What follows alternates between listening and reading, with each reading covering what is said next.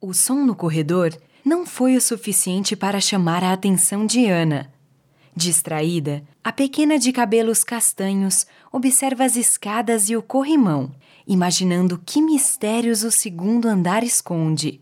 Perdida em seus pensamentos, Ana não vê que o museu está prestes a fechar as portas e que um grupo de crianças está indo em direção à saída.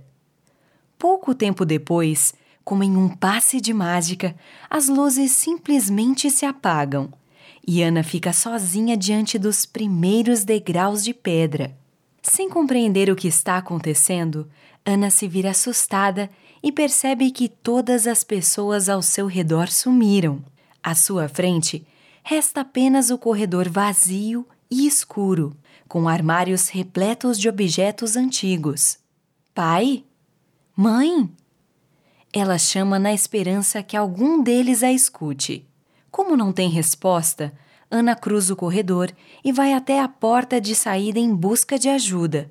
Enquanto dá seus pequenos passos, observa os móveis e quadros fixados na parede, até que um objeto em particular chama sua atenção.